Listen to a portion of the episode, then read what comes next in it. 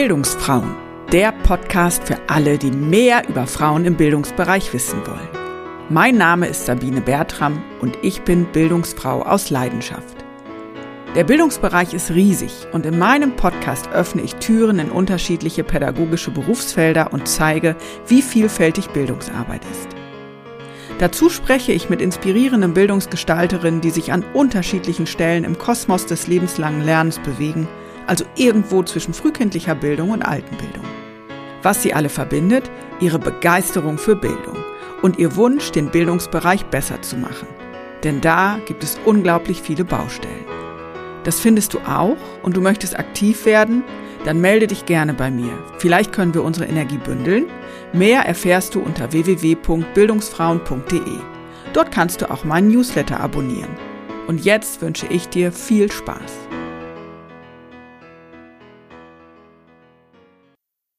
Bildung ist kein eigener Bereich. Bildung ist einfach ein ganz wichtiger Faden in dem, in dem Gewebe, was man äh, Leben nennt. Als Bildungsfrau bin ich oft genug irritiert, warum all die Innovationen und guten Ideen der Bildungspraxis sich nur so schwer in politischen Entscheidungen abbilden lassen. Deshalb freue ich mich heute riesig, in dieser Folge mit Annegret Kramp-Karrenbauer eine echte Expertin zu diesem Thema begrüßen zu dürfen. Vielleicht kennt ihr sie als ehemalige CDU-Vorsitzende und ehemalige Verteidigungsministerin. In diesem Gespräch ist sie in ihrer Funktion als Präsidentin des Deutschen Volkshochschulverbands zu Gast. Eine Facette, die in der breiten öffentlichen Wahrnehmung eher unbekannt ist.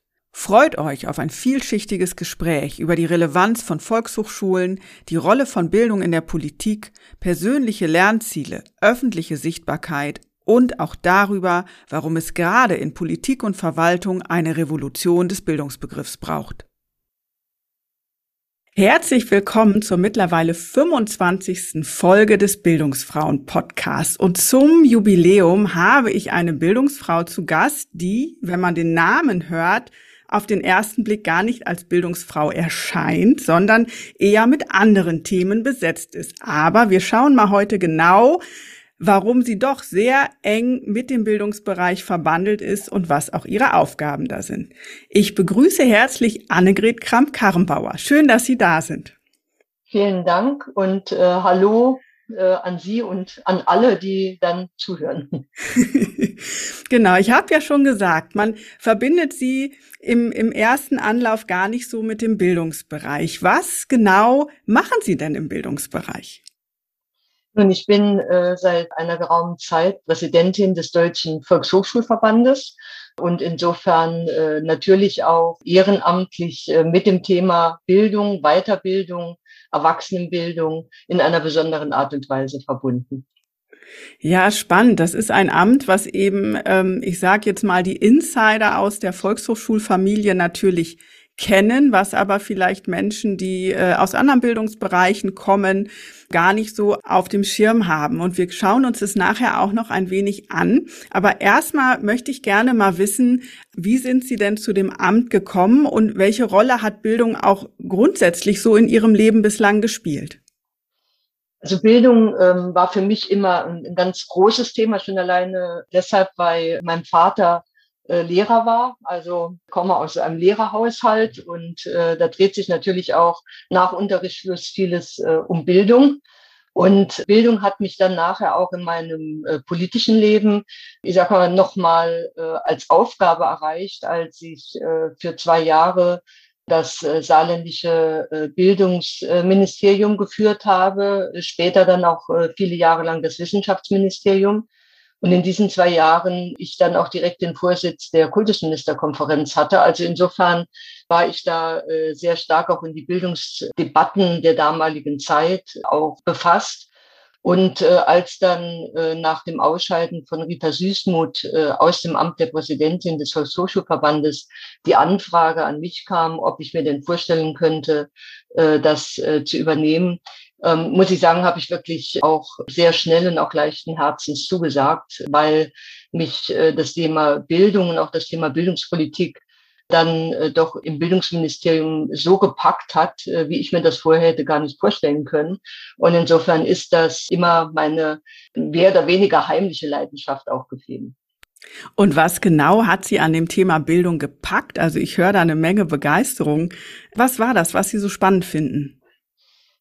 Es ist zum einen die, die Bedeutung, die Bildung hat. Und äh, ich glaube, es gibt äh, nichts, was so sehr mit, mit dem Thema äh, Menschsein und was macht uns als äh, Menschen aus verbunden ist, wie eben diese Frage äh, Bildung. Und das geht weit über dieses Thema Curricula und äh, was lernen wir äh, in der Schule oder was bringen wir unseren Kindern in der Schule bei, sondern Bildung ist wirklich sehr, sehr umfassend. Es ist Herzensbildung, es ist Charakterbildung, es ist sozusagen einem das Rüstzeug mitzugeben, in seinem eigenen Leben auch bestehen zu können. Und für mich war und ist Bildung das äh, Mittel schlechthin, um gegen Ungleichheit in unserer eigenen Gesellschaft, aber auch gegen Ungleichheit in der Welt äh, vorzugehen. Es gibt nichts Besseres als Bildung und ähm, hätten in Deutschland sozusagen alle den gleichen unterstützten Zugang zur Bildung, wäre sicherlich in unserer Gesellschaft äh, manches besser und äh, hätten vor allen Dingen weltweit überall Frauen den gleichen Zugang zur Bildung, wäre es um viele andere Länder und Gesellschaften auch anders gestellt. Sie haben ja einen sehr umfassenden Bildungsbegriff sprachen von Herzensbildung, Charakterbildung, Persönlichkeitsbildung.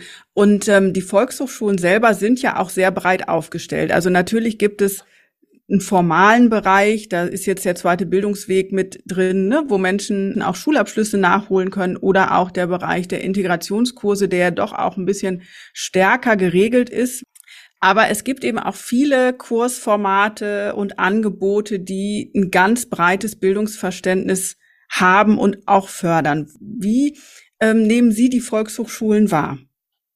Also ich nehme die Volkshochschulen wahr als ein wirklicher Organismus, der auf der einen Seite sehr tief in, in dem ganz normalen Alltag verwurzelt ist, auch mit seinem Kursangebot. Und ich habe das schon an anderer Stelle häufiger gesagt, mich ärgert es immer, wenn zum Teil so ähm, herablassend auch die äh, Kurse, die, ich sag mal, in den im ganz normalen Volkshochschulgeschehen eben angeboten werden, von äh, Kochen über Nähen, über Do-it-yourself-Kurse, was auch immer, weil ich der Auffassung bin, äh, jeder, der den Impuls hat, sozusagen etwas Neues zu lernen oder etwas besser zu lernen, macht etwas für sich selbst und macht etwas auch für die Gemeinschaft. Und das mag von außen wie ein kleiner Schritt aussehen, für einen selbst so einen Schritt zu gehen, in so einen Kurs zu sagen, ich will was Neues anfangen. Äh, das kann ein ganz großer Schritt sein. Und deswegen äh, glaube ich, ist da jeder Kurs wirklich wertvoll. Und was man aber offen sagen muss, ist, dass die Volkshochschulen ein, finde ich, für das, was sie leisten, äh, sowohl im formalen Bereich, aber auch in diesem eher informellen Bereich, eigentlich ein, ein schwieriges Image haben. Also äh, wie gesagt, äh, sie gelten äh, so als äh, diejenigen, die für ältere Leute, die äh, sonst nichts mehr zu tun haben, einen Zeitvertreib bieten. Ich überspitze das jetzt sehr, sehr bewusst. Aber äh, ich glaube, das wird all dem, was die Volkshochschulen und vor allen Dingen die vielen Mitarbeiterinnen und Mitarbeiter in den Volkshochschulen leisten, überhaupt nicht gerecht. Und ähm, gerade in den Corona-Zeiten hat man ja gesehen, wie alleine die Tatsache, sich in einem Kurs zu bewegen, sich mit anderen Menschen zu treffen, sich austauschen zu können, wie elementar das ist und dass das auch etwas ist, was man überhaupt nicht unterschätzen darf.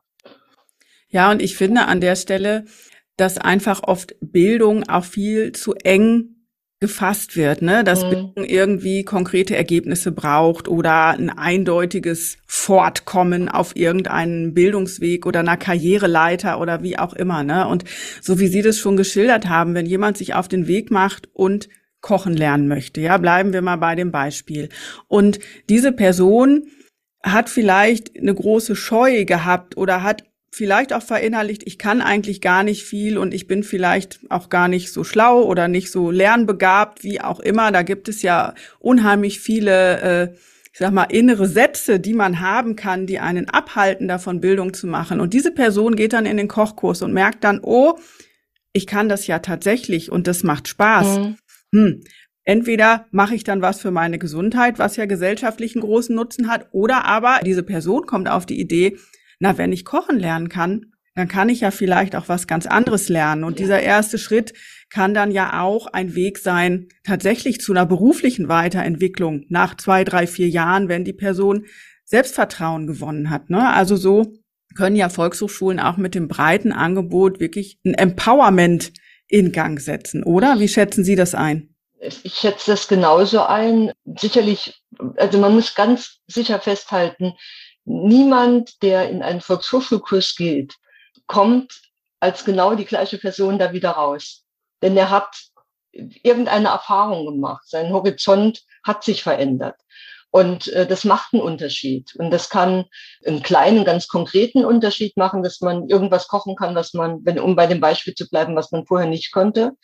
Aber es kann eben auch einen Unterschied machen, der in seiner Wirkung sehr, sehr viel größer ist.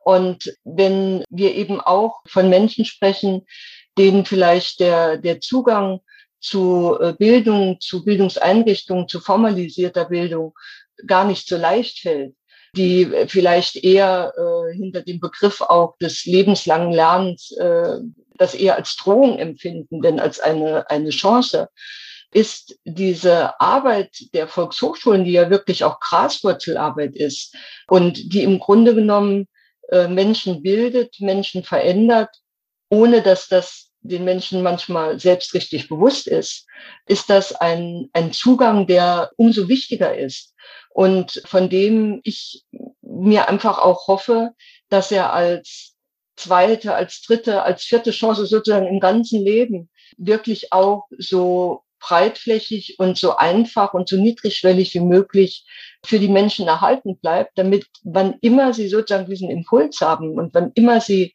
auch die Lust dazu packt und auch sie den Mut haben, sie da auch ein Angebot haben, wo sie das leicht umsetzen können. Wo haben Sie denn den ersten Kontakt zur Volkshochschule gehabt? Das war interessanterweise in der Grundschule, denn äh, als ich äh, von der Grundschule aufs Gymnasium gewechselt bin, äh, fiel das zusammen mit der Einführung der Mengenlehre. Und damals ist über die Volkshochschule für die Viertklässler sozusagen ein Kurs angeboten worden und auch für Eltern, um sich so ein bisschen mit dem Thema Mengenlehre auseinanderzusetzen, weil das was ganz Neues war. Und äh, das war in der Tat mein allererster Volkshochschulkurs. Und äh, nachher sind dann äh, auch durchaus andere gefolgt, äh, von, ja, von, von sportlichen Betätigungen bis hin zu äh, Sprachkursen, also querbeet, wonach mir immer der Sinn stand.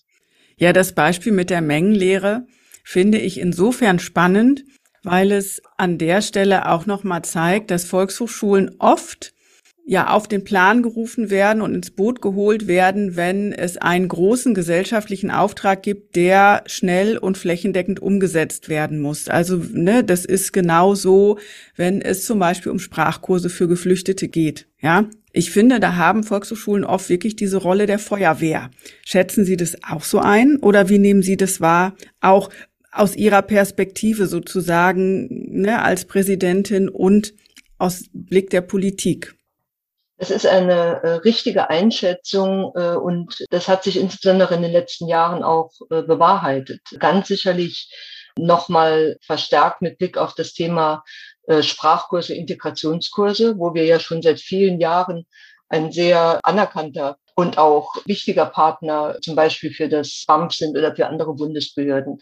Das hat sich aber auch gezeigt, äh, als es um die Frage der Einführung oder um die Frage von digitaler Grundbildung ging, also um diese App Stadtland-Datenfluss, um, um die Initiative, die damals vom Kanzleramt gestartet worden ist und wo die Volkshochschulen der Partner waren, die diese App zum Beispiel in das Programm entwickelt haben.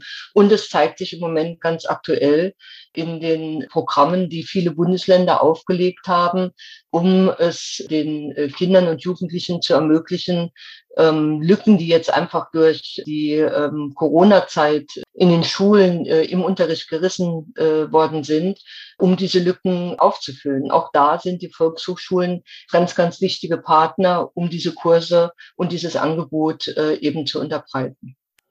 Ja, was, was mir halt in dem Zusammenhang oft auffällt, und auch in den letzten Jahren ganz oft aufgefallen ist, ist, dass gerade wenn es eben so dringende Themen gibt, dass die Volkshochschulen dann ganz hoch im Kurs sind und auch mit äh, befristeten Projektmitteln sehr stark, ich sag mal, überschüttet werden. Dass es aber an anderer Stelle, wenn es um den Regelbetrieb geht und auch um Kursangebote, wie wir sie vorhin schon hatten, die niedrigschwellig sind, die auch an der Grenze zur Freizeit sich bewegen, aber eben Türöffner für Bildung sein können und dass es dann auch um die strukturelle Förderung oft gar nicht so gut bestellt ist und dass es da so ein ja richtig so ein Gap gibt, ne? Also auf der einen Seite die gesellschaftlich mhm. als wichtig betrachteten Aufgaben, wo zum Teil gar, man gar nicht weiß, wohin mit dem Geld. Und auf der anderen Seite muss man gucken, dass man bestimmte Kursangebote irgendwie trotzdem trotzdem äh, zur Verfügung stellt. Also wie ist denn eigentlich das Standing der Volkshochschulen und auch von Weiterbildung in der Politik, dass es da immer so diese, ja, wie so eine Wippe gibt, die nicht in Balance ist? Ähm, die Wahrnehmung ist in der Tat äh, unterschiedlich. Also, wie Sie schon beschrieben haben, wenn es darauf ankommt, weiß man, die Volkshochschule ist eine Organisation oder äh, sozusagen eine große Familie, die viele Vorteile äh, mit sich bringt. Sie ist gut organisiert, sie ist in der Fläche sehr breit verankert. Äh, sie kann schnell Angebote ausrollen. Sie ist auch sehr erfahren, gerade wenn es darum geht, äh, in diesen Krisen entsprechende Angebote zu machen. Und auf der anderen Seite ist es natürlich so, dass die Volkshochschulen in sich in ihrer Organisationsform, in der Frage, wie werden sie finanziert, wie werden sie getragen, sehr, sehr unterschiedlich sind. Von ganz großen Volkshochschulen, die, die fast wie so ein eigenes Unternehmen daherkommen, bis zu ganz kleinen, die Vereinsform getragen werden. Und wo es natürlich auch einen Unterschied macht, ist sozusagen die Kommune, äh, diejenige, die die Volkshochschule trägt, äh, ist es äh, sozusagen ein, ein anderer eine andere Finanzierungsquelle, wie sind die Ländergesetze aufgestellt. Also das spielt sicherlich auch eine Rolle, aber die eigentlich entscheidende Frage ist aus meiner Sicht, wie definieren wir in Deutschland Bildung? Und solange wir dazu tendieren, ich sage mal, Bildung sehr eng zu definieren, eben sehr ähm, formal, sehr funktional. Auch dieses Thema Weiterbildung, Erwachsenenbildung äh, neigen wir dazu, wie Sie es eben äh, zu Recht gesagt haben, bei einem Teil des Angebotes zu sagen, naja, das ist aber doch eigentlich eher Vergnügen oder Freizeit und das ist nice to have und das, das kann man machen, wenn man sonst nichts zu tun hat. Und äh, ich glaube, dass das ein fundamentaler Fehler ist, weil ähm, sozusagen bleibe ich wieder bei meinem Ursprungsgedanken. Äh, Bildung ist wirklich ein, ein unglaublich wichtiger äh, Impuls, wenn Sie so wollen, ist es ein, ein, ein, täglicher Urknall für jeden selbst. Und der muss in den unterschiedlichsten Formen oder soll in den unterschiedlichsten Formen auch gefördert werden. Aber davon sind wir in Deutschland noch ein Stück entfernt. Und äh, wir sind gerade im Moment darüber in, in intensiven Diskussionen, sowohl mit der Kultusministerkonferenz, aber auch mit Vertretern des Bundes, weil es auch natürlich mit Blick auf die Finanzierung, auf der großen Strategien der Zukunft unter anderem genau um diese Frage geht. Und wie gehen Sie diese Frage an als Präsidentin des DVV? Also was sind so Ihre Aufgaben und was, was machen Sie ganz konkret? Also zum einen ist natürlich so, dass wenn man beim, beim Bundesverband äh, bleibt, die eigentliche operative Arbeit äh, natürlich in den Händen auch unserer Verbandsdirektorin, Frau von Westerholt, liegt und auch ein Stück weit beim Vorsitzenden äh, bei Herr Rabanus. Aber wir empfinden uns zusammen als ein gutes Team und insofern arbeiten wir da auch eng zusammen. Und äh, meine äh, Aufgabe besteht natürlich darin, zum einen den Verband auch nach außen mit zu repräsentieren, äh, sowohl was die innerverbandliche Öffentlichkeit anbelangt, aber eben auch was die Öffentlichkeit außerhalb des Verbandes anbelangt. Und ich ähm, versuche eben auch meine Kontakte, die ich insbesondere in die Politik hinein habe, in die äh, Gesellschaft und Öffentlichkeit hinein äh, habe, mit zur Verfügung zu stellen, also auch Gesprächsfäden zu knüpfen, äh, Türen auch für Gespräche zu öffnen aber eben auch, äh, und das gilt auch für Herr Rabanus, der ja äh, auch lange Jahre im Bundestag war, sozusagen unsere Expertise, unsere Erfahrungen mit politischen Prozessen, mit wem muss man reden, wie geht man es an, was sollte man tun, wovon sollte man besser die Finger lassen, das eben auch in die Debatte mit einzubringen, unsere Arbeit mit einzubringen. Und insofern ist das immer ein reger Gedankenaustausch, Erfahrungsaustausch und äh, am Ende steht dann häufig eben auch eine Strategie, die wir den Gremien dann auch vorschlagen und äh, wenn die unterstützt wird, wo wir dann versuchen, genau in der Art und Weise eben die Themen anzugehen und die Probleme, die auf dem Tisch liegen, zu lösen. Ja, und was waren so in Ihrer bisherigen Tätigkeit als Präsidentin besonders wichtige oder große Aufgaben? Gab es da so Highlights oder besondere Herausforderungen? Ja, da gab es äh, eine ne ganze Menge. Also das waren natürlich innerverbandlich gesehen äh, vor allen Dingen auch äh, die Volkshochschultage und auch die, die Reformprozesse innerverbandlich, die wir angestoßen haben, ähm, bis hin zur Frage, ob wir sozusagen die, die alten Liegenschaften in Bonn aufgeben und an, an, an eine andere Ecke nach Bonn ziehen. Also das war so auch ein ganz wichtiges Thema. Ein, ein wichtiges Thema bis heute ist die Frage, der Bezahlung, der Struktur für unsere Mitarbeiterinnen und Mitarbeiter, die gerade was Lehrkräfte anbelangt, in weiten Teilen immer noch nicht wirklich befriedigend äh, gelöst ist. Das muss man offen sagen. Und dann natürlich die äh, großen Themen, die uns auch die, die Zeit so vor die Füße gespült hat. Also ob das das große Thema Integrationskurse war, ob es das Thema digitale Weiterbildung war, diese App, die wir entwickelt haben und dieses tolle Gefühl, als am Anfang, als es hieß, naja, die Volkshochschulen sollen sich darum kümmern, es doch in dem Expertenkreis, der da zusammenkam, viel Skepsis gab nach dem Motto, wieso gerade Volkshochschulen können die das?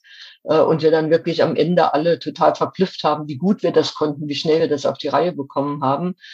Und natürlich auch die große Herausforderung mit Blick auf Afghanistan, die Evakuierung, weil wir ja durch DVV international eben auch Bildungsträger im internationalen Bereich sind aber natürlich auch, was, was alle Bildungsträger in Deutschland betroffen hat, das gesamte Thema Covid. Wie organisieren wir das? Äh, wie gehen wir selbst damit um?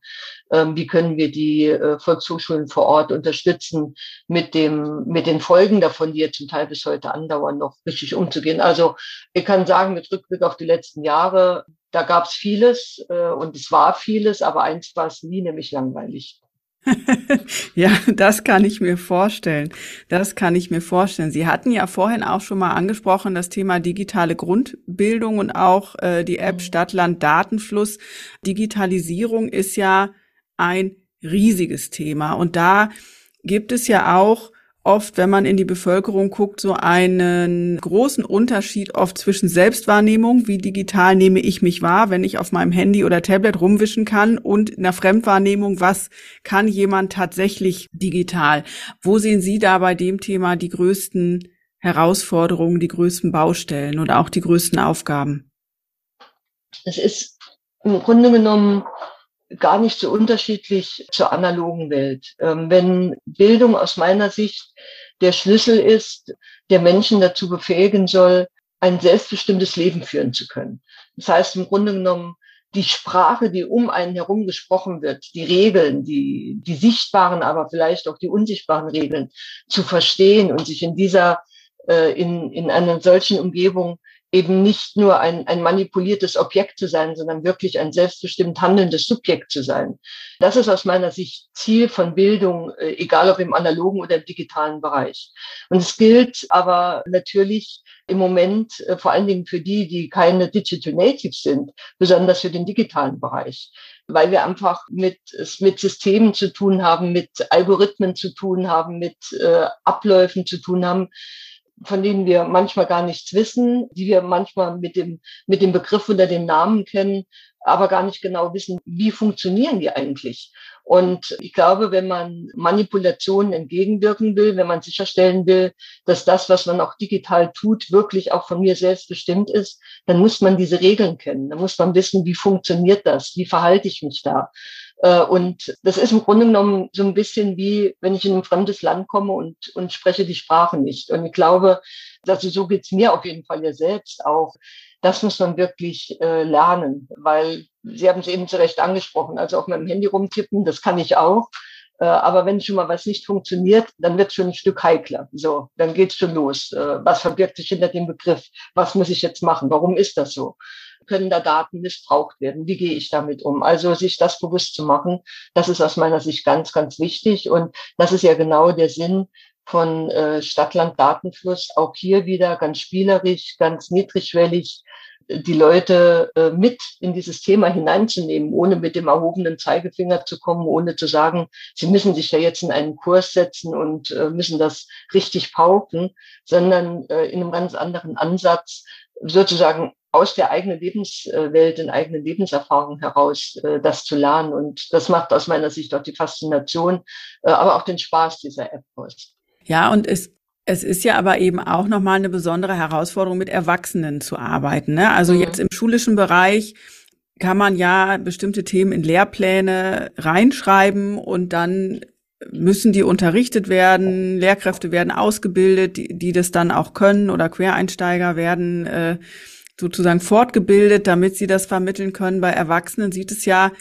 anders aus. Das heißt, die Angebote müssen so attraktiv sein, dass die Menschen von sich aus irgendwie die Angebote finden und auch ein Interesse daran haben, diese Angebote wahrzunehmen. Das ist natürlich gerade bei so digitalen Themen, wenn jetzt die Selbstwahrnehmung ganz anders ist als die Fremdwahrnehmung, nochmal schwieriger. Welche Möglichkeiten sehen Sie da? Auch politisch gesehen vielleicht. Also was, was kann man tun, um eben noch mehr Menschen und auch erwachsene Menschen für Bildung zu motivieren? Also ich gehe mal von meinem eigenen Beispiel aus. Bei, bei mir ist es so, und ich gehe mal von aus, bei Millionen anderen Menschen auch, das Interesse kommt dann, wenn man das erste Mal auf ein Problem stößt. So, da ist irgendwas, was so nicht funktioniert, was man nicht genau weiß. Äh, im, im, Im Zweifel beginnt man dann zuerst mal zu googeln oder im Internet äh, zu versuchen, sich selbst ähm, durchzufragen. Und das ist schon mal der erste Punkt, den wir auch versuchen, als Volkshochschulen äh, wirklich aufzugreifen, zu sagen, wir, wir müssen die Leute dort abnehmen, wo sie sind. Und äh, wenn das eben bei diesen alltäglichen Fragen ist, bei diesen Problemen, dann müssen wir in dem Moment da sein, müssen ein Angebot äh, machen. Und äh, das kann äh, dann das Angebot vor Ort über einen klassischen Kurs sein oder äh, und das ist eben auch zunehmend in diesen digitalen Lernwelten. Es kann eben auch der klassische oder das, das neue Angebot dann sein über äh, ein digitales Angebot. Auch das ist etwas, was immer mehr in Anspruch nehmen. Und der zweite Punkt ist aus meiner Sicht, wie gesagt, dass wir immer wieder deutlich machen, bei, bei diesem gesamten Thema Bildung, worum es eben eigentlich geht. Und es geht nicht darum, dass wir äh, Menschen massenhaft in, in Kurse bringen oder ihnen äh, irgendwas beibringen, sondern es geht wirklich darum, diesen Impuls, dass unser Leben, unser eigenes persönliches Leben, äh, aber auch unser, unser Zusammenleben sozusagen ein, ein permanenter, dynamischer Prozess ist, wo jeden Tag etwas passiert, jeden Tag kommt irgendwas Neues dazu, verändert sich. Und im Grunde genommen müssen wir jeden Tag als Menschen uns auf etwas Neues einstellen. Und das deutlich zu machen und zu sagen, da, das, das kann man nicht verhindern, aber was wir eben dazu bieten können, ist, dass wir euch da immer zur Seite stehen, dass wir euch immer etwas an die Hand geben, womit ihr diese Veränderungen auch selbst gestalten könnt, vielleicht sogar Lust drauf habt oder zumindestens diese Veränderungen nicht nur äh, einfach als etwas Schreckliches empfindet und erleidet. Das ist, glaube ich, so der Impuls, den man hinter dieser Arbeit und hinter dieser Angebote stecken muss. Wobei ich finde, dass das ein großer Vorteil der Volkshochschulen ist, dass es eben nicht das eine äh, Einheitsangebot für alle geht, sondern das wirklich ganz, ganz querbeet ist und auch äh, sehr stark zugeschnitten ist auf die Umgebung, in der diese Volkshochschule ist. Und das kann irgendwo in, in, im Norden Deutschlands auf einer Nordseeinsel was ganz anderes sein, was nachgefragt wird, äh, als das zum Beispiel in, in Bayern am Alpenrand ist. Also ich glaube, darin liegt ein ganz, ganz großer Vorteil der Volkshochschulen. Ja, das sehe ich auch so, weil viele Bildungsbedarfe entstehen ja lokal, regional aufgrund der ja, wirtschaftlichen Rahmenbedingungen, mhm. beispielsweise der Unternehmen, die ansässig sind, der Themen, die damit auch in der lokalen Bevölkerung aktiv sind, aufgrund von politischen Gegebenheiten. Ne? Alles, alles Mögliche spielt damit rein. Jetzt ist es ja so, dass Digitalisierung und digitale Kompetenzen sozusagen ein Basisthema ist, was jetzt zu anderen Basisthemen dazukommt. Ich meine zum Beispiel jetzt den zweiten Bildungsweg. Den gibt's ja schon sehr lange und auch sehr beständig. Und was ich in den letzten Jahren mitbekommen habe, ist, dass gerade dieser Bereich unheimlich zu kämpfen hat. Ne? Also, dass er oft unterfinanziert ist, dass die Menschen, die im zweiten Bildungsweg als Teilnehmende einmünden, ja nicht nur Probleme hatten, in der Schule im ersten Anlauf ihren Abschluss zu machen, sondern da hängen oft ganz viele komplexe Problemlagen dahinter. Das heißt, diese Lernenden brauchen auch eine umfängliche Betreuung und auch eine intensivere und andere Betreuung als jetzt jemand, der das Lernen gewohnt ist und einfach in den Kurs marschiert und sagt, so, ich mache das jetzt. Gleichzeitig zumindest habe ich das in Niedersachsen ganz intensiv beobachten können, ist es nach wie vor und immer wieder schwierig, den zweiten Bildungsweg auskömmlich zu finanzieren. Warum ist es politisch so schwer, bei solchen Themen wirklich langfristige, auskömmliche Lösungen zu finden? Also die Frage habe ich mich in meiner praktischen Arbeit immer gestellt. Ich habe es nicht verstanden, gerade weil Bildung so ein wichtiges Thema ist. Also mhm. wo hakt mhm. es, dass sich da keine gute Lösung finden lässt? Also auch da kommen wir wieder zum Grundproblem. Bildung ist relativ eng definiert und auch aus meiner politischen Erfahrung natürlich vor allen Dingen fokussiert auf dieses Thema erster Weg. Also äh, von der frühkindlichen Bildung über die Schulen bis hin dann auch nachher zur beruflichen oder auch zur wissenschaftlichen Ausbildung. Das ist sozusagen Kernkompetenz ja in, in Deutschland vor allen Dingen auch der Bundesländer. Darum kümmert man sich besonders. Und zweiter Bildungsweg, äh, das war ich glaube, hat man lange Zeit gesehen als etwas, was nur einen, einen relativ kleinen Bruchteil von Menschen betrifft. Aber wir erleben gerade, dass sich das massiv äh, auch ändert, weil wir eben auch in den Zahlen sehen, äh, dass wir zunehmend Menschen haben, die aus welchen Gründen auch immer Schwierigkeit haben äh, im sozusagen im Bildungssystem äh, selbst. Selbst wenn sie mit einem formalen Abschluss rauskommen, ist oft, wenn man schaut, was steckt eigentlich wirklich an Kenntnissen und Fähigkeiten dahinter, ähm, Lücken haben. Und äh, manchmal ist äh, auch äh, um die Frage der Selbstorganisation, der Selbstmotivation geht. Und wir kommen jetzt in eine, äh, auch gesamtgesellschaftlich gesehen, in eine Situation, wo wir äh, nicht mehr sagen können, wie das vielleicht früher der Fall war, na, es ist nur eine ganz kleine Gruppe, die ist vernachlässigbar, äh, sondern jetzt äh, gerade in Zeiten von zurückgehenden Geburtenzahlen äh, sehen wir, dass wir in zum Beispiel in unserer Arbeitswelt äh, im Grunde genommen nicht mehr genügend äh, Menschen haben, die in der Lage sind und sozusagen äh, die Arbeitsplätze auch auszufüllen. Ich höre das, äh, egal mit wem ich rede, ob das ein Handwerksbetrieb ist, äh, ob das ein Dienstleister ist, ob das Verwaltung ist, egal in welchem Bereich überall äh, werden eben Menschen gesucht, die wirklich auch diese Arbeitsplätze übernehmen können. Und das, das spüre ich, führt auch zu einem veränderten Blick auf dieses Thema äh, zweite Chance, äh, zweiter Bildungsweg, äh, Unterstützung, weil man einfach sieht, äh, das ist äh, eine Notwendigkeit und wir, wir sind nicht mehr in der Lage, das ist einfach hinzunehmen, dass diese Menschen durchs Raster fallen. Ähm, wenn man ehrlich ist, das war auch in der Vergangenheit eine sehr zynische Einstellung, äh, weil man gesagt hat, na ja, äh, muss jeder selbst mit zurechtkommen. Äh, und ich glaube, dass es jeder einzelne wert ist, dass man versucht, ihm zu helfen, ihn in so einem Netz auch aufzufangen und ihm nochmal einen Schwung zu geben für eine, für eine andere, bessere Zukunft. Äh, aber es hat auch äh, gesamtgesellschaftliche, es hat auch wirtschaftliche Folgen und da verändert sich gerade was. Und da erhoffe ich mir natürlich auch, äh, wenn man das jetzt auch von dieser Warte aus betrachtet, dass eben auch die Ausstattung, die Finanzierung, die Sicherheit auch für diesen Bereich, für den zweiten Bildungsweg, und eigentlich ist es ja nicht nur der zweite, es ist der, der, der dritte, der vierte. Es gibt ja sozusagen ein ganzes Delta, was man über sein ganzes Leben lang mittlerweile beschreitet, auch beschreiten muss dass das einfach in der Wertschöpfung jetzt anders gesehen wird und dass das auch Konsequenzen dann hat, was die Ausstattung anbelangt. Ja, jetzt hatten Sie ja schon verschiedene Positionen inne und damit auch sehr unterschiedliche äh, ja, Perspektiven auf den Bildungsbereich, mhm. ne? Als Bildungsministerin, durch die KMK, als Wissenschaftsministerin und jetzt auch als Präsidentin des DVV. Und jetzt haben Sie ja selber schon auch mehrfach betont, eigentlich ist der Bildungsbegriff in Deutschland in der Politik zu schmal gedacht.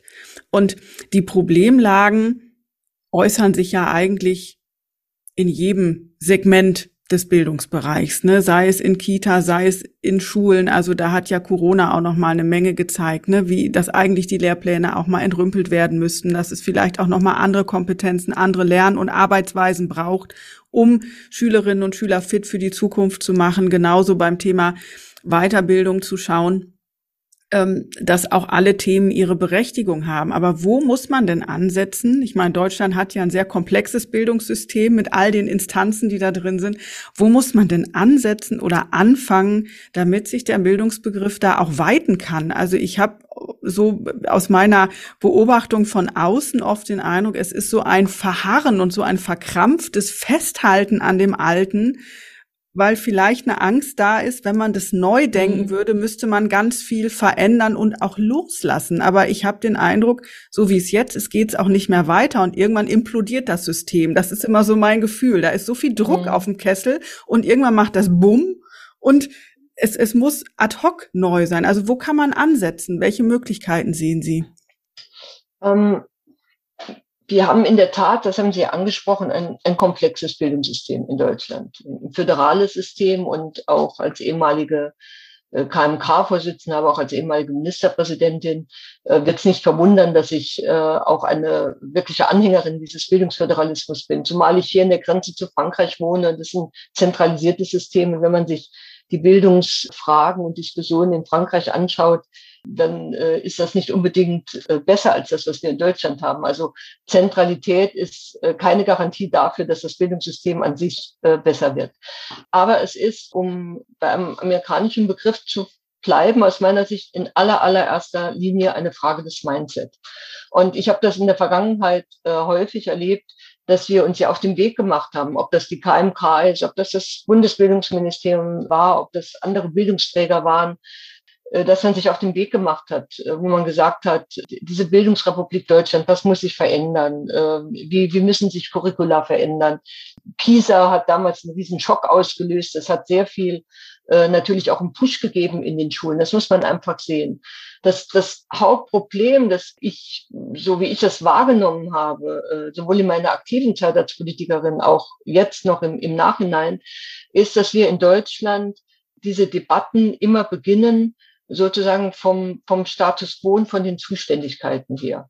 Und äh, wir neigen dann äh, wirklich dazu zu sagen, ja, das war nicht meine Zuständigkeit oder das ist meine Zuständigkeit, da soll der andere sich raushalten das war zum Beispiel ein großes Thema, als wir nach den äh, Amoklauf von, äh, von Erfurt damals angefangen haben, über das Thema Schulsozialarbeit zu reden und die Frage, wie kann man das mit der Sozialarbeit auch, die außerhalb der Schule passiert, wie kann man das verknüpfen und verbinden? Und am Ende müssen wir uns bewusst machen, es geht immer um das gleiche Kind, an dem sozusagen alle sich Gedanken machen, alle arbeiten, aber äh, jeder bleibt so in seinem Schützengraben äh, sitzen äh, und sagt, das ist mein Bereich, äh, dafür bin nur ich zuständig oder ich bin nur für das zuständig. Und äh, das erlegt uns dann auch Schranken auf, die sich als echte Denkhindernisse und Hürden darstellen. Deswegen hat, äh, habe ich mir immer gewünscht oder fand die Idee immer sehr spannend, äh, dass wenn man in Deutschland nicht auf ein zentrales System gehen will, was ich nie unterstützen würde, äh, sondern wenn man aber sagt, wir brauchen aber eine andere Form von Zusammenarbeit, äh, die sozusagen weiter ist, die zuerst einmal das Problem betrachtet oder die Herausforderung betrachtet, die Lage betrachtet und sagt, okay, was müssen wir jetzt tun? Und dann erst in einem zweiten Schritt zu sagen, okay, das und das müssen wir tun. Wer macht es jetzt und wie arbeiten wir zusammen? Äh, und dann kommt natürlich die Frage dazu, wie wird das dann am Ende organisiert und auch finanziert. Also so rum würde ich mir das wünschen, aber wir neigen nach wie vor dazu in Deutschland zu sagen, erstmal jeder in seinem Kästchen, in seinem Schützengraben, in seiner Zuständigkeit und blockt dann äh, andere Ideen ab, entweder weil er sagt, das, das geht mich nichts an, äh, oder blockt die Ideen des anderen ab, weil er sagt, das geht den nichts an. Und da drüber wegzukommen, äh, das würde ich mir sehr wünschen. Und äh, ich war immer der Meinung, wenn man so etwas wie einen nationalen Bildungsrat hätte, wo man so etwas besprechen kann, weil auch die, die Kultusministerkonferenz etwas sehr Formalisiertes eben auch ist, wo man solche Gedanken einfach mal frei spinnen kann und überlegen kann, okay, wie, wie könnte man es jetzt machen, dass das vielleicht auch nochmal so ein Impuls nach vorne geht. Aber das ist aus meiner Sicht nicht nur etwas, was wir im Bildungsbereich erleben, erleben wir äh, zurzeit in Deutschland an vielen Stellen. Wir sind ein sehr komplexes, ein sehr hochentwickeltes Land mit vielen, vielen positiven Sachen. Aber wir erleben im Moment eben auch gerade in Zeiten von, von maximalen und dynamischen Veränderungen und Anpassungserfordernissen, wie, wie schwerfällig wir geworden sind und wie schwer es ist, sozusagen liebgewonnene und gewohnte äh, Wege, Zuständigkeiten, Denkhürden äh, eben auch zur Seite zu räumen, um wirklich neue Impulse zu setzen. Ja, ja, diese, diese, ich sag mal, Lähmung, ne, in dieser mhm. Agilität, die erforderlich ist, die nehme ich auch so wahr. Und ich nehme Sie jetzt im Gespräch auch als sehr engagiert und auch nach vorne denkend wahr. Wie war das denn für Sie gerade, als Sie auch noch aktiver mit politischen Ämtern äh, befasst waren, so diese, diese Schnittstelle, ne? Präsidentin des DVV und da die Erfordernisse, die die Volkshochschulen haben, das, was sie sich wünschen, in Einklang zu bringen, ich sag mal, mit dem, mit den vielen Zahnrädern in der Politik, vielleicht auch mit einer Parteimeinung, die dann nicht ganz konform mhm. geht. Also wie sind Sie damit umgegangen? Und ähm, wie haben Sie Ihre Motivation und Ihre Energie auch behalten? Weil ich könnte mir vorstellen, dass da schon die ein oder anderen äh, ja, heißen Diskussionen auch äh, eine Rolle gespielt haben. Ja, natürlich, äh, die gab's und äh, das ist auch zugegebenermaßen ein Spagat. Äh, das darf man auch gar nicht wegdiskutieren. Aber äh, ich habe versucht, das immer auch sehr ähm, offen nach allen Seiten äh, zu kommunizieren. Also sowohl in den Gremium des Volkshochschulverbandes selbst, äh, wenn es dann auch die äh, Kritik gab äh, an der Regierung, äh, an der Politik, zum einen nochmal die Gelegenheit zu nutzen, äh, und darzulegen, was, was sind sozusagen die Argumente, die dort ins Feld geführt werden, äh, aber eben auch auf der anderen Seite zu sagen, Kritikpunkte, die berechtigt sind, äh, die habe ich sozusagen dann auch vertreten, äh, und zwar nicht nur in den, in den Gremiensitzungen des DVV, sondern eben auch in den äh, politischen Gremien, ob das die Parteigremien waren oder ob das äh, das Kabinett war. Da habe ich das eben auch dargestellt. Aber es ist ein schwieriger äh, Spagat und das ist auch nicht 100 Prozent zu lösen. Aber ich fand es immer äh, trotzdem sehr befruchtend, auf der einen Seite in die Gremien, wie gesagt, Diskussionsstände, vielleicht auch Zwänge äh, mit hineinzugeben, damit man einfach so ein, ein, Gespür dafür entwickelt, warum ist das jetzt so. Und auf der anderen Seite diese praktischen Erfahrungen, die ich dann eben aus der Volkshochschulfamilie bekommen habe, ähm, mit etwa Programmen oder äh, mit äh, Bürokratie, mit Abrechnungsmodalitäten, das eben auch wieder in den politischen Bereich hineinzugeben und zu sagen, das ist ja alles ganz gut und schön, wie wir uns das vorgestellt haben, aber ehrlich gesagt, die Praxis hat gezeigt, es funktioniert doch nicht so einfach. Also müssen wir nochmal dran gehen. Und sozusagen, ich habe mich da immer so ein bisschen als ähm, ja auch Wanderer zwischen zwei Welten gesehen und immer in dem Versuch, auf beiden Seiten Verständnis für den jeweils anderen auch mit einzubringen und natürlich äh, dort, wo, wo die Möglichkeit war, auch den DVV äh, mit ins Spiel zu bringen. Also bei der, bei der digitalen Strategie und bei der App ist das ganz gut gelungen, würde ich mal sagen. ja, auf jeden Fall. Ähm, ich finde das ja echt bemerkenswert, dass sie eben neben ihren ja hochrangigen politischen Ämtern ja auch nicht nur ein Ehrenamt hatten, sondern auch verschiedene. Wie haben Sie das denn so persönlich geschafft, auf so vielen Hochzeiten zu tanzen, sage ich jetzt mal so ein bisschen flaps. Also das fand ich ja oder finde ich dann immer so aus der Beobachtung von außen ganz erstaunlich, weil ich sage jetzt mal, so ein CDU-Vorsitz, der macht sich vermutlich auch nicht mit links in äh, 20 Stunden in der Woche, sondern ist eher so ein, so ein äh, 24-7-Job und dann noch Ehrenämter dazu. Äh, wie haben Sie das geschafft, auch kräftetechnisch?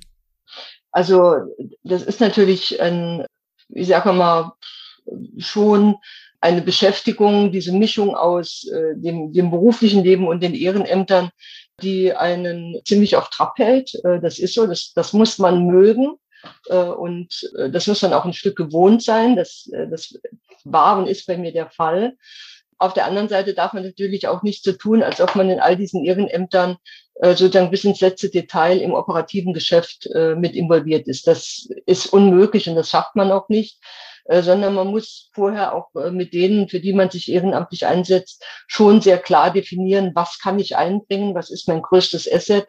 Und äh, das war ganz sicherlich auch während meiner aktiven Zeit als Politikerin eben die Kontakte, die Informationen, aber auch die eigene Erfahrung. Wie geht man, wie gesagt, in politische Prozesse hinein? Und dann hat man natürlich auch dankenswerterweise Kolleginnen und Kollegen und Mitarbeiterinnen und Mitarbeitern, die einem so äh, da unterstützen. Und äh, ich muss sagen, äh, jetzt wo ich sozusagen äh, diese äh, aktiven politischen Ämter nicht mehr habe, aber äh, ja auch noch eine Reihe von Ehrenämtern, entweder die, die ich schon hatte oder auch die, die eine oder andere Aufgabe ist neu dazugekommen. Und das jetzt aber alles in, sozusagen in der Selbstorganisation zu machen, von der Tatsache, wie organisiere ich den Termin, äh, eben bis auch zu den inhaltlichen Vorbereitungen, Auseinandersetzungen, muss ich sagen, ist das jetzt, fühlt sich fast an wie eine Profession und äh, insofern bin ich oft gefragt worden, auch nach dem Ausscheiden aus der Politik, ob ich ja jetzt irgendwie in so ein Loch gefallen bin. Aber ich muss ehrlich sagen, ich bin echt gut beschäftigt. Äh, so gut, dass äh, mein Mann an der einen oder anderen Stelle sagt, so, so viel hat sich jetzt auch nicht geändert, du bist doch noch ziemlich viel unterwegs und irgendwie ist doch noch dauernd eine Schalte und irgendwas. Aber es macht auch Spaß und ich war eben, ich, ich komme aus einem sehr ehrenamtlich geprägten Bundesland. Äh, Saarland hat, ist sehr berühmt dafür, dass es eine sehr hohe Engagement hat, einen sehr hohen Zusammenhalt, gesellschaftlichen Zusammenhalt, komme auch aus einer wirklich ehrenamtlich geprägten Familie und ich war eben immer auch der Auffassung, das Ehrenamt, dieses Engagement ist etwas, was wir für unser Zusammenleben brauchen. Und ähm, das ist vor allen Dingen etwas, was man nicht immer nur von anderen verlangen darf und verlangen sollte, sondern da muss man auch selbst mit dran. Und sowohl wenn man Ämter hat, aber ich finde eben auch, wenn man, gerade wenn man diese Ämter nicht mehr hat, äh, dann nicht zu sagen, äh, jetzt ist das Amt weg und dann kann ich auch das Engagement aufgeben, sondern zu sagen, gerade jetzt mache ich weiter. Ich glaube, das ist einfach wichtig auch und ein wichtiges Signal in die Gesellschaft hinein. Ja, und was ja auch spannend ist, aus meiner Beobachtung heraus, mein Ansatz für meinen Podcast, Bildungsfrauen auf die Bühne zu heben, ist ja, dass gerade Frauen, und ich nehme das gerade bei vielen Bildungsfrauen auch wahr, die haben oft so eine Scheu, mit ihren Themen, mit ihrer Person so in die Öffentlichkeit zu gehen. Und Sie haben ja doch eine sehr große Öffentlichkeit gehabt. Jetzt ist es vermutlich ein bisschen weniger, wo die politischen Ämter weg sind. Wie sind Sie denn damit umgegangen, so extrem sichtbar zu sein und ja auch nicht immer nur in der Presse positiv äh, begleitet zu werden, sondern ja durchaus auch mit, also sehr mhm. kontrovers Artikel, auch mal Kritik. Ja. Ähm, wie sind Sie damit umgegangen und was können Sie anderen Frauen auch empfehlen oder raten äh, beim Thema sichtbar werden, öffentlicher werden? Ja, bei mir, ähm, und ich glaube, das, das gilt für viele andere Frauen, die in die Politik oder in, in, in öffentliche Wahrnehmung einsteigen auch, ist das ja in, in den seltensten Fällen etwas, was von, von 0 auf 100 passiert. Äh, sondern äh, das wächst. Also ich habe ja sozusagen politisch im, im Ehrenamt in der Kommunalpolitik äh, angefangen. Und da ist natürlich äh, so, dass, dass man dann angesprochen wird, weil die Leute wissen, die ist im Stadtrat und äh, dann wird man angesprochen auf gute, aber auch auf weniger gute Entscheidungen. Und mit jedem weiteren Schritt, mit jedem weiteren Amt ist eben diese Öffentlichkeit auch äh, dann dazugekommen und äh, man gewöhnt sich ein Stück daran, auch wie man mit umgeht.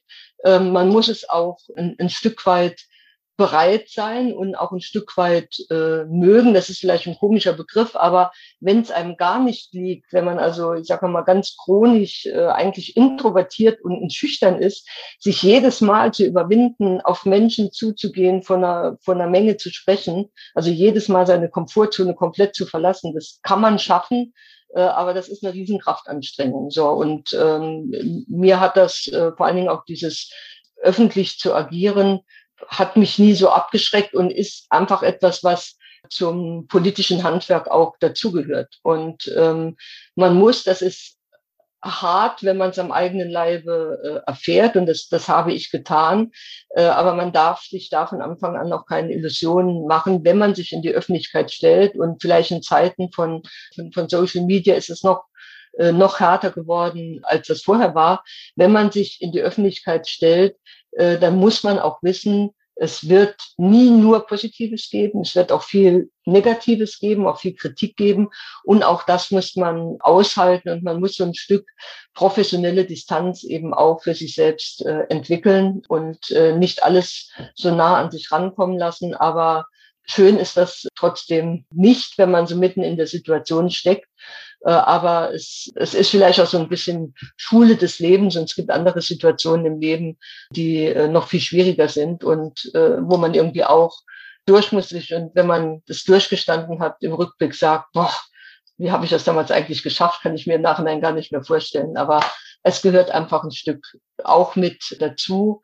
Und äh, wie gesagt, ich finde, es ist vom, vom Tempo her, von der Härte her, auch von den negativen Tendenzen her ein Stück weit äh, härter, also ein, ein, Stück weit schwieriger geworden, als das etwa zu Beginn war, als ich äh, Anfang der 80er Jahre äh, begonnen habe, auch ehrenamtlich Politik zu machen. Ja, und was ja jetzt doch auch immer noch mal wieder auffällt, ist, dass Frauen ja in der Öffentlichkeit durchaus auch anders immer noch bewertet werden als Männer. Also ich denke jetzt gerade das Video von der finnischen Ministerpräsidentin, die äh, getanzt hat, also wie das durch Social Media wirklich äh, getrieben worden ist. Das glauben Sie, wäre das bei einem Mann auch so passiert?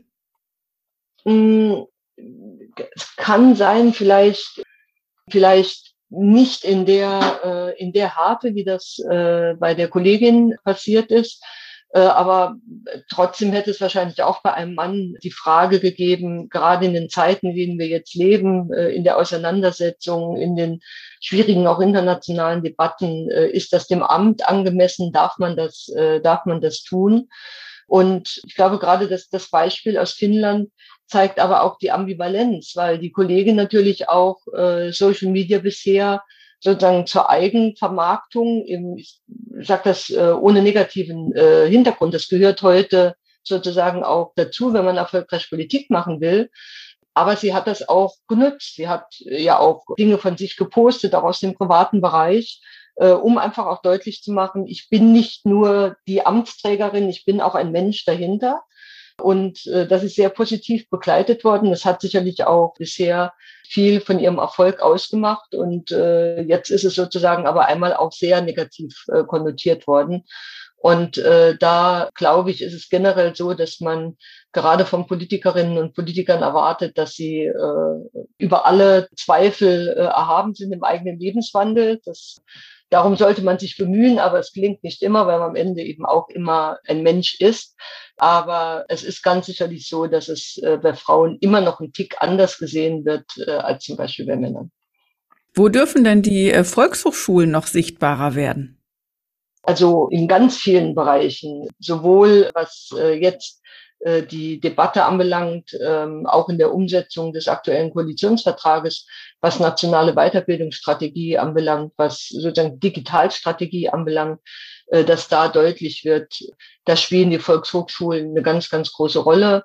Äh, da geht es eben bei, bei Weiterbildung äh, nicht nur um die Frage der Funktionalität, also im Sinne von Weiterbildung ist nur, wenn es sozusagen der beruflichen Fortbildung dient, sondern Weiterbildung ist mehr, aber eben auch vor Ort ähm, denn wir selbst müssen uns ja auch sehr selbstkritisch fragen, und das haben wir ja zum Beispiel auch beim Volkshochschultag in Leipzig getan, wie im, im Sinne von ausschließend oder elitär sind wir eigentlich? Wen sprechen wir an? Erreichen wir eigentlich auch alle Gruppen, die wir ansprechen wollen? Was äh, sind wir divers genug?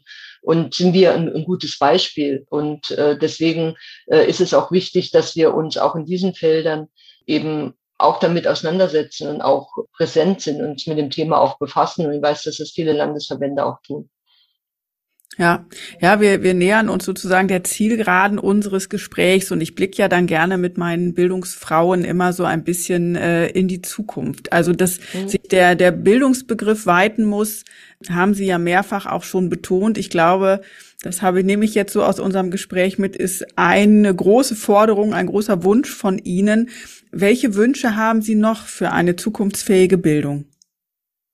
Also mein äh, Wunsch wäre, äh, wie gesagt, neben einem äh, wirklich geweiteten äh, Bildungsbegriff, dass wir eine Form der, der Zusammenarbeit äh, in Deutschland finden und organisieren, die eben über diese Zuständigkeitsbarrieren hinwegspringt und äh, die agiler wird und die äh, eben es auch möglich macht, dass so schnell wie sich die Welt verändert, eben die Bildung auch mit verändert das generell und dass die äh, Volkshochschulen dort eben als äh, wirklich agiler und wichtiger Partner in der gesamten Fläche, in, in jeder ihrer Organisationsformen, in ihrer Erscheinungsform eben auch wahrgenommen werden und einen anerkannten Platz finden.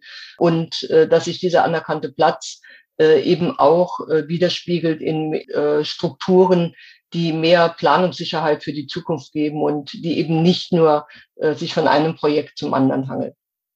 Ja, und wie muss sich das Zusammenwirken von Bildung, Bildungseinrichtungen, Bildungsverbänden und Politik verändern? Haben Sie da auch Ideen, wie das besser werden kann oder vielleicht auch äh, ja praxisnäher, umsetzungsstärker, was auch immer? Es gibt natürlich die eingeübten Mechanismen, das sind die entsprechenden Bildungsgesetze, auch Weiterbildungsgesetze der Länder, äh, wo sozusagen der der, der Status der jeweiligen Akteure auch festgeschrieben wird, damit eben Fragen der Finanzierung auch äh, verbunden sind. Was ich mir immer wünschen würde, wäre, dass wir sozusagen die, unsere Umgebung als einen komplexen Sozialraum betrachten. Äh, ob das jetzt auf einer Stadtebene ist, auf einer Kreisebene, wie auch immer man das organisiert. Und dass man in, sozusagen in diesem Raum zusammenkommt, alle Akteure, sozusagen die, die politischen Akteure, die Bildungsadministration, aber auch diejenigen, die die Bildung vermitteln, sei es in den primären Systemen, also Schule, Vorschule äh, oder auch dann äh, Berufs- und, äh, und wissenschaftliche Ausbildung, aber eben auch die, die Weiterbildungsträger wie die, äh, wie die Volkshochschulen. Und dass man da zusammenkommt, den Raum, seine Menschen betrachtet und sagt, okay, was haben wir hier vor uns? Wie stellt sich das da? Wo haben wir besonders positive Dinge, wo haben wir besondere Herausforderungen und wie können wir jetzt zusammenarbeiten, um diesen Raum sozusagen zu einem wirklichen Bildungsraum zu machen. Das, das würde ich mir wünschen und ich glaube, darin läge auch eine, eine Chance und ein Vorteil äh, eben des föderalen Systems in Deutschland, dass man das nicht von oben zentral organisieren muss, sondern dass das auch etwas ist, was man vor Ort mit den unterschiedlichen Akteuren organisieren kann. Und da bin ich der Auffassung, kann die Volkshochschule auch durchaus aktiver, agiler und auch selbstbewusster werden und vielleicht nicht nur auf eine Einladung warten, sondern vielleicht auch mal die Initiative ergreifen. Ich weiß, dass es auch schon viele Kolleginnen und Kollegen gibt, die das tun und die sagen, okay, wir fangen jetzt mal an und hättet ihr nicht Lust dazu zu kommen? Und äh, ich glaube, daraus kann was werden und ja, vielleicht auch mal neue Kombinationen auszuprobieren. Also den Sprachkurs nicht immer nur als normalen Sprachkurs zu machen, wie wir es bisher kennen, sondern zu sagen, okay, dann lass uns eben beides verbinden. Wir kochen, aber wir kochen sozusagen in einer anderen Sprache. Und ähm, vielleicht ist das etwas, wo man dann auch nochmal Leute erreicht, die man sonst nicht erreicht hätte. Ja, und Sie selber haben ja schon gesagt, dass Sie an und für sich gut eingebunden sind mit diversen Ehrenämtern, mhm. aber was möchten Sie denn gerne noch lernen oder was wäre ein Volkshochschulkurs, den Sie als nächstes besuchen könnten oder würden? Äh, also zurzeit besuche äh, ich gerade meinen Yogakurs, äh, weil ich mich da wieder bisschen stärker auch vertiefe. Aber ähm, wenn ich etwas bedauere, dann ist es, dass ich nie richtig gelernt habe, zu nähen. Also jetzt nicht große Kleider zu schneiden, aber überhaupt äh, auch äh, kleinere Dinge, äh, zum Beispiel mit einer Maschine zu machen. Äh, und ich bewundere jeden, der das kann. Bei mir äh, endet das immer im Chaos. Und vielleicht, wenn ich ein bisschen mehr Zeit habe, vielleicht so im Winter, versuche ich mich dann doch noch mal an der Nähmaschine. Mal abwarten, mal sehen, wie es wird. Ja, mal gucken, welche Aufgaben dann noch bei Ihnen liegen und was dann die Priorität bekommt. Aber nähen ja wäre für mich vermutlich auch ein Thema. Können kann ich das auch nicht, aber ich hatte auch irgendwie nie Lust dazu, muss ich ja auch gestehen. Das war immer ja, nicht so meins. Ich, ich eigentlich auch, also äh, äh, nie so richtig, aber so mit der Zeit und im Alltag äh, lernt man es eben auch äh, schätzen, wenn man wenn man es einfach kann. Es ist äh, im Grunde genommen äh, eine, eine Fähigkeit, eine Maschine zu bedienen, wie das äh, eben bei anderen Maschinen auch ist. Und äh, irgendwie, mir geht's dann immer so, dass ich mich selbst bisschen drüber ärgere, dass ich dann ständig irgendjemand die Dinge wegbringen muss oder irgendjemand fragen muss, weil ich einfach mit dieser Maschine nicht zurechtkomme. Und äh, das empfinde ich dann als eine gewisse Herausforderung, solange das Teil in der Ecke steht. Und äh, gehe immer mal so dran vorbei und denke, irgendwann kommt der Tag, äh, wo ich das auch noch beherrsche. ja, dann bin ich mal gespannt. Vielleicht bietet ja die Volkshochschule bei Ihnen in der Nähe demnächst mal einen passenden Kurs an, der auch zeitlich so liegt, dass Sie sagen, jo, das ist meiner, das mache ich jetzt. ähm, kommen wir zu meiner klassischen Abschlussfrage. Würden Sie denn mit all Ihren Erfahrungen im Gepäck Ihrem jüngeren Selbst empfehlen, auch sich im Bildungsbereich zu engagieren? Warum beziehungsweise warum nicht?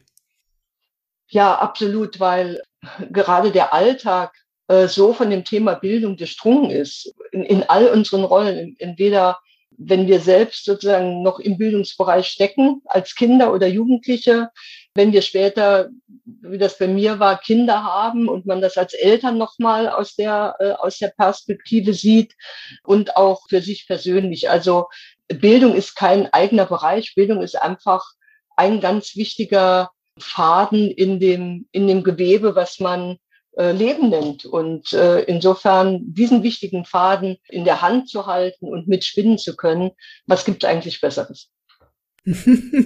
Ein wunderschönes Schlusswort. Vielen lieben Dank, Frau Kramp-Karrenbauer, für Ihre Zeit und für das ausführliche und offene und herzliche Gespräch. Ich freue mich sehr, dass Sie in meiner 25. Folge zu Gast waren.